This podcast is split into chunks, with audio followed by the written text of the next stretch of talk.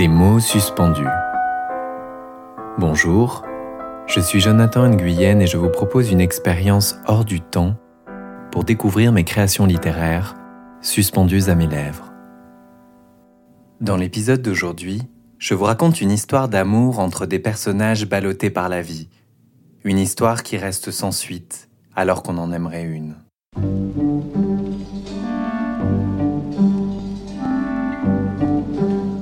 En descendant chercher le courrier, Olivier avait la mine morose. Il avait tout essayé pour garder la tête hors de l'eau. Lectures en tout genre, sport à outrance, télé jusqu'à en avoir la nausée. Il avait même essayé les cuites en solo et la méditation.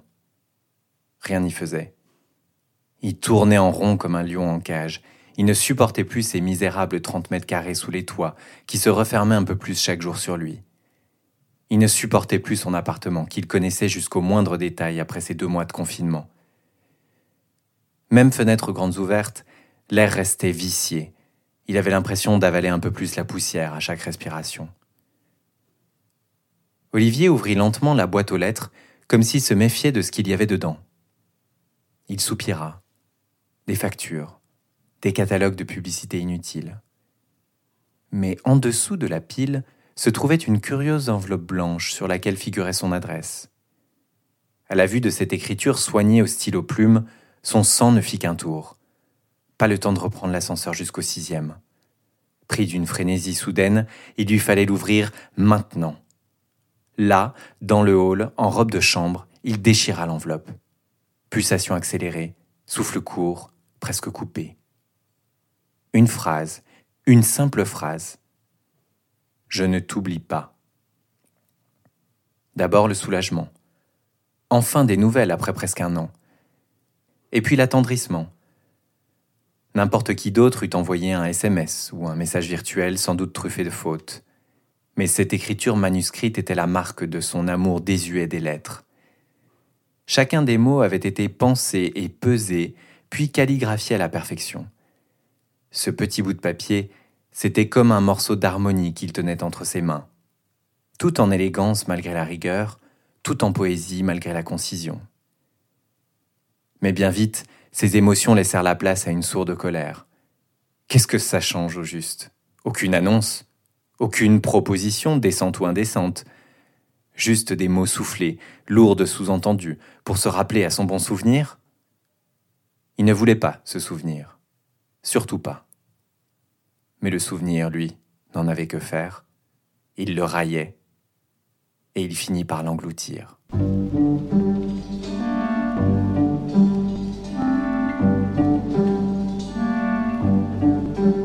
Il regarde sa montre fébrilement. 20h05. Ça fait plus d'un an qu'Olivier n'a pas eu un vrai rendez-vous. Il a les mains moites, la gorge sèche, comme si c'était sa toute première fois. La plupart du temps, sur les applications, on recherche uniquement du sexe. Actif ou passif, tu reçois ou tu bouges, photo haute. Puis, après toutes ces questions, c'est le moment de vérité. Souvent, on ne répond plus ou on te bloque. Comme ça, sans un mot. Et si par chance cette violence à l'ego ne t'est pas faite, tu auras droit à un coït rapide et sans blabla, que tu regretteras sans doute une fois l'affaire conclue. L'inconnu repartira sans un mot presque, sans laisser aucune trace de son passage chez toi. Longtemps, il a trouvé ça drôle de les répertorier, un peu comme un tableau de chasse. La quantité pour se prouver et prouver aux autres qu'il plaisait. Le côté sulfureux et choquant pour les hétéros bien rangés qui étaient friands de ces histoires. Ah, les gays, vous êtes vraiment libérés, vous faites ce que vous voulez, je vous envie. Il ne voyait pas l'envers du décor. Il ne voyait pas ces hommes sans repère qui pataugent dans un besoin narcissique et infini d'être aimé. Un jour, il a fini par arrêter le décompte car il a compris que ça ne changeait rien. Sa vie était peuplée de dizaines, de centaines d'inconnus, laissant un vide toujours plus béant. Quand Emmanuel lui a proposé de prendre un verre, il a donc été à la fois terrorisé et extatique. Peut-être quelque chose naîtra de cette rencontre. Enfin, s'il n'eût posé pas un lapin car ça aussi, ça arrive souvent. 20h15. Il ne viendra pas. À moins que ce soit lui, là, le grand homme baraqué qui vient de rentrer au fond du bar Oui, c'est lui. Emmanuel l'a repéré et un grand sourire se dessine sur son visage. À sa vue, l'appréhension s'évapore. Olivier se sent rassuré, enveloppé par ce manteau noir qu'il porte et qui a l'air si chaud. Emmanuel se confond en excuses en arrivant à la table et prétexte le quart d'heure de politesse. Olivier observe chaque détail de son apparence. Il se fiche bien des subtils jeux de séduction où il faut affecter un intérêt discret, presque distant. Du regard, il dévore cet homme qui est un véritable tableau. Il a quelques flocons de neige dans ses cheveux poivre et sel, de beaux yeux sombres et une barbe taillée à la perfection qui encadre son visage, une belle montre sur son poignet gauche qui doit faire le double du sien. Ce soir-là, le temps file. Ce n'est pas l'angoisse du temps qui passe, mais plutôt le bonheur de la compagnie de l'autre. Au fil des Moscow Mules qui s'enchaînent, les rires éclatent sans retenue. Olivier a le sentiment de ne rien avoir à prouver, de pouvoir être lui, sans artifice. Ce sentiment-là, il ne l'a pas éprouvé depuis longtemps. Il est tellement rare dans le milieu gay qui juge et reproduit les discriminations. Les vieux, les gros, les efféminés, les noirs, les asiatiques, tous en prennent pour leur grade. Les blessures d'ego se rouvrent sans cesse. Un puissant fond. Mais malgré toutes les casseroles qu'il traîne, Olivier a de nouveau envie d'y croire. Le simple regard de cet homme fait sauter toutes les barrières qu'il a érigées. Alors qu'il le raccompagne à l'hôtel de ville qui brille comme un joyau, Emmanuel l'embrasse dans le courant d'air chaud de la bouche de métro. Cheveux ébouriffés, manteau qui flotte autour d'eux. Le temps est suspendu à leurs lèvres. Olivier a toujours été fasciné par les codes des sites de rencontres gays. Par exemple, les photos de profil. On montre des visages, mais surtout des corps. Des corps qui, à force de les faire défiler sur un écran, se mélangent dans notre esprit. Bras, torses et fesses s'enchevêtrent dans un amas de chair à consommer sans modération. Le pouvoir de conviction se trouve dans une partie d'un tout. La pilosité d'une jambe, la taille d'un sexe ou d'un biceps, l'arrondi d'un sourire tronqué. Le visage n'est qu'accessoire face à ces bouts de corps si tentants et si vite oubliés. Mais certains ne le montrent pas. Ils se disent discrets. Comprenez par là parce qu'ils sont dans le placard ou en couple. Pendant ce premier rendez-vous, Olivier est persuadé qu'Emmanuel est dans le placard. Il n'aborde pas sa vie personnelle, détournant chacune de ses questions. Il est plus âgé et vient du milieu du cinéma, une grande famille où tout se sait. Il ne crie pas sur tous les toits sa sexualité et il n'aime pas vraiment les étiquettes. D'ailleurs, se pense-t-il vraiment gay? Il y a beaucoup de choses qu'il n'aime pas dans le milieu. La culture des chars, des manifs act-up et des folles, tout ça le laisse indifférent. Il vit sa vie, peut-être égoïstement, mais il faut choisir ses combats. Avec ce baiser sur les marches du métro, Olivier a toutefois des doutes. Emmanuel semble à l'aise expérimenté même. Se peut-il qu'il soit en couple? Il faut creuser. Et vite. Le deuxième rendez-vous est fulgurant. Olivier l'invite à dîner, en espérant secrètement lui soutirer des informations sur sa vie. Mais assis face à face dans son salon, il se regarde longuement dans un silence un peu embarrassé. Le feu brûle. Il n'y a plus le monde extérieur pour le temporiser. Ils se jettent l'un sur l'autre, riant au bruit de leurs dents qui s'entrechoquent au premier baiser passionné. Ils se font confiance. Leur étreinte est longue, puissante, entrecoupée de râles. Ils ne se quittent pas des yeux, comme s'ils avaient peur de perdre ce lien si précieux qui les unit dans l'instant. Il faut que je te dise, Olivier lui met la main sur la bouche. Il ne veut pas savoir. Il ne veut pas être déçu. Pas tout de suite que le secret dure un peu plus longtemps s'il peut conserver un peu de cette béatitude. Ce n'est que le lendemain matin qu'Emmanuel se livre, dans la pénombre de la chambre aux rideaux encore fermés. Il s'assoit sur le lit et lui tourne le dos. Ma vie est compliquée. Je dois t'en parler. Il hésite, balbutie, comme un ado qui avoue avoir fait une bêtise. Je suis marié. Enfin, séparés, mais toujours mariés. C'est pas grave, j'en ai vu d'autres, répond Olivier avec un petit rire pour dissiper la gêne, la peur qui s'empare de lui. Oui, c'était trop beau. Emmanuel secoue la tête. Je ne suis pas marié avec un homme. Surprise. Ça, ça ne lui est jamais arrivé. Avec des anonymes sans doute, mais jamais avec des hommes envers qui il a ressenti une telle complicité. Et pourquoi ta femme et toi n'êtes-vous pas divorcés? Parce que j'ai un fils et qu'il n'est pas au courant pour moi. Olivier reste interdit et son cerveau mouline dans tous les sens. Il a plus de 30 ans et s'est battu pendant des années pour assumer sa propre homosexualité envers sa famille, ses amis, ses collègues. Encore aujourd'hui, c'est un combat. Se sent-il la force d'affronter ça chez un autre? Emmanuel en a-t-il même envie? Tant d'hommes préfèrent mener des doubles vies, trompant les autres par peur de les perdre et par peur de se perdre.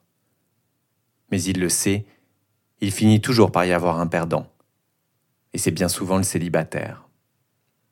Je compte lui dire, bien sûr, et divorcer aussi. Mais pour ça, j'attends de rencontrer le bon. Je ne veux pas lui faire de mal en lui présentant n'importe qui, tu comprends? Les paroles d'Emmanuel ne sont plus qu'un lointain bourdonnement dans ses oreilles sourdes. Bien sûr qu'il comprend. Il comprend que ça finira probablement mal, cette histoire impossible. Il comprend que c'est le moment ou jamais de le foutre dehors, de lui dire que tout ça ne l'intéresse pas, qu'il a eu son lot de drames et qu'il aspire à autre chose. Mais il comprend aussi que son cœur bat la chamade et qu'il se jettera dans l'aventure si Emmanuel le lui demande. Il se sent amer et nauséeux. Il se sent fou amoureux.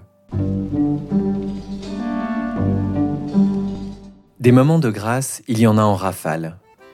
Le claquement de leurs chaussures et leur rire qui résonnent sur les quais de Seine. Les petits bistrots détour d'une balade éclaboussée par le soleil couchant. Les discussions passionnées sur le cinéma et les mois muets devant des œuvres d'art les mains qui se frôlent, les souffles qui se croisent. La fusion de leurs corps imbriqués, de leurs âmes éveillées. Quand ils sont dans leur bulle, rien ne peut les atteindre. Dans ces moments-là, lumineux, hors du temps, tout paraît possible à Olivier. Il y croit quand Emmanuel lui susurre qu'il l'aime, quand il lui dit que la procédure de divorce sera bientôt lancée, qu'il fera son coming out à son fils parce qu'il veut qu'il le rencontre. Ils rient tous les deux de l'imaginer beau-père un week-end sur deux. À vrai dire, peut-être qu'Emmanuel y croit lui aussi. Ses yeux ne mentent pas, ils disent le vrai. Mais il suffit d'une seconde pour que tout s'écroule dans le vacarme, pour que l'orage fracasse ce décor en carton-pâte. Le téléphone d'Emmanuel qui sonne, et la crainte sur son visage lorsqu'il voit s'afficher le nom de sa femme sur l'écran les obligations. Adrien allait chercher à l'école avant de le ramener à sa mère. Éléments perturbateurs qui ne peuvent ignorer et qui mettent fin à cette fusion symbiotique.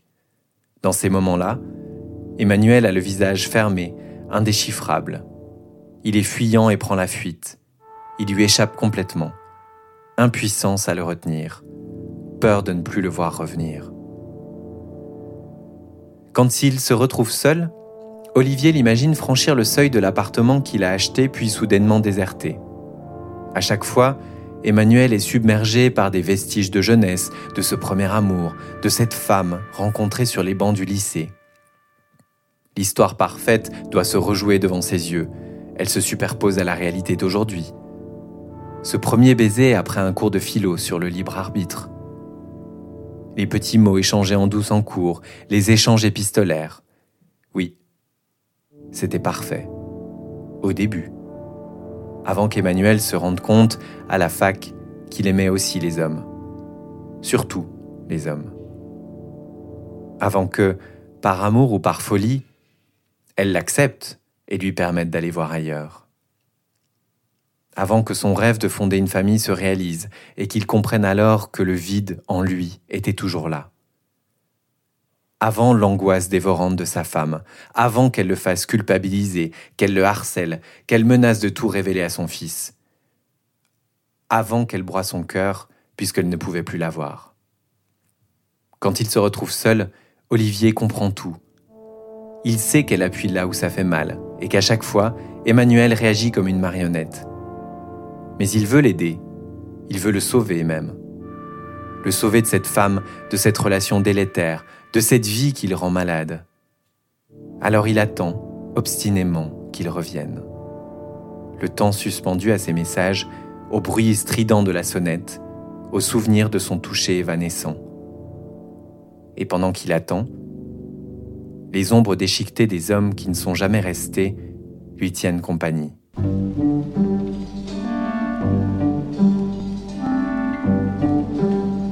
Tu te fous de moi? Tu veux me présenter comme un ami? Olivier fait les 100 pas dans la chambre d'Emmanuel. Il faut qu'il occupe cet espace, tout l'espace que son amant a déserté. Ses yeux le brûlent comme si on les avait aspergés d'acide. Je suis désolé, je peux pas lui dire, pas encore. Il n'est pas prêt. Il est encore jeune, tu sais. Et ma femme l'a monté contre moi. Il imagine bien sa litanie. Oui, c'est à cause de papa qu'on n'est plus une famille. Moi, je ne demanderais que ça, de refaire des petits week-ends dans notre maison en Bretagne. On arpenterait le sentier des douaniers, on admirerait des vues imprenables sur la mer déchaînée l'air chargé de sel et d'embrun, les reflets scintillant vert et bleu, nos cheveux ébouriffés par le souffle du grand large, vos sourires, vos rires, ces rires que je n'entends plus depuis qu'il est parti. Qu'est-ce que je peux y faire, moi? Demande-lui, demande-lui pourquoi il est parti. Arrête de l'appeler comme ça. Ma femme, ça rappelle à Olivier que lui n'est rien. Après presque un an à l'aimer, à l'épauler dans ses états d'âme intérieurs. Il n'existe toujours pas. Et elle, elle est encore là, à le toiser de son regard fier, à prendre toute la place, à l'écraser de son poids. Je n'y peux rien. C'est encore ma femme, soupire Emmanuel. Le divorce n'a pas avancé d'un pouce. Tu ne divorceras jamais. Tu n'as pas le courage de l'affronter, d'affronter vos petits arrangements du passé et ta culpabilité. Olivier a parlé tout bas, dans un souffle, comme pour lui-même. Emmanuel, lui, reste silencieux. Ce silence, c'est pire que tout. C'est acquiescer, froidement, sans se battre.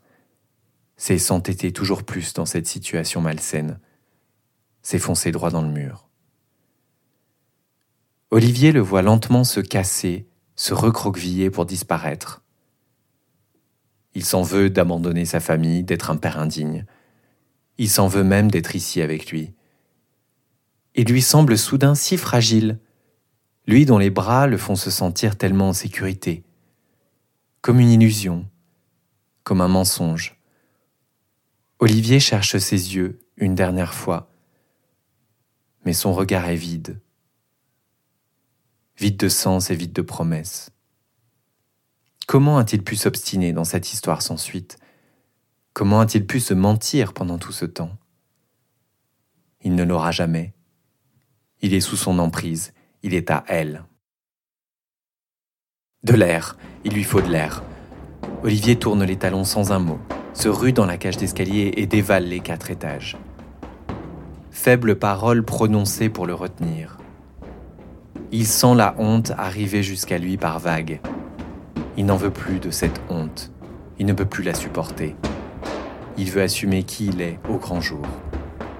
Alors il ne la laisse pas l'envahir et il l'abandonne derrière lui dans ce grand immeuble à la porte cochère bleue de la rue de Rome.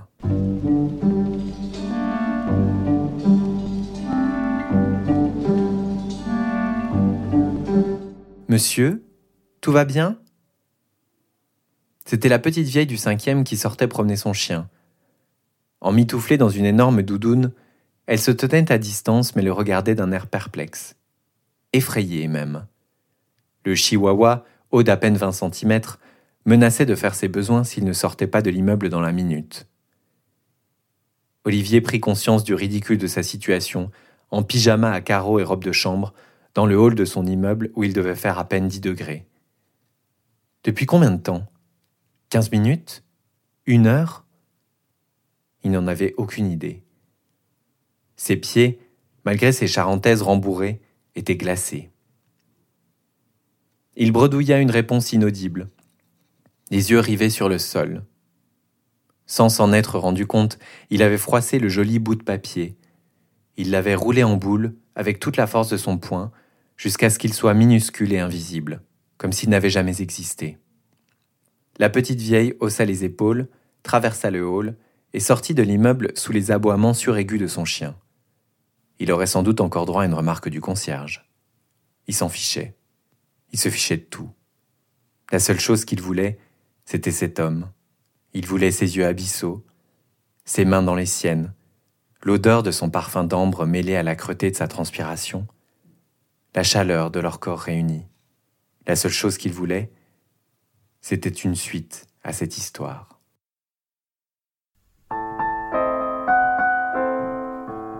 Merci d'avoir écouté Des mots suspendus. N'hésitez pas à vous abonner sur votre plateforme préférée, à vous inscrire à ma newsletter et à suivre ma page Facebook. Vous pouvez aussi me laisser un commentaire sur Apple Podcast pour soutenir mon programme. À bientôt pour un moment hors du temps.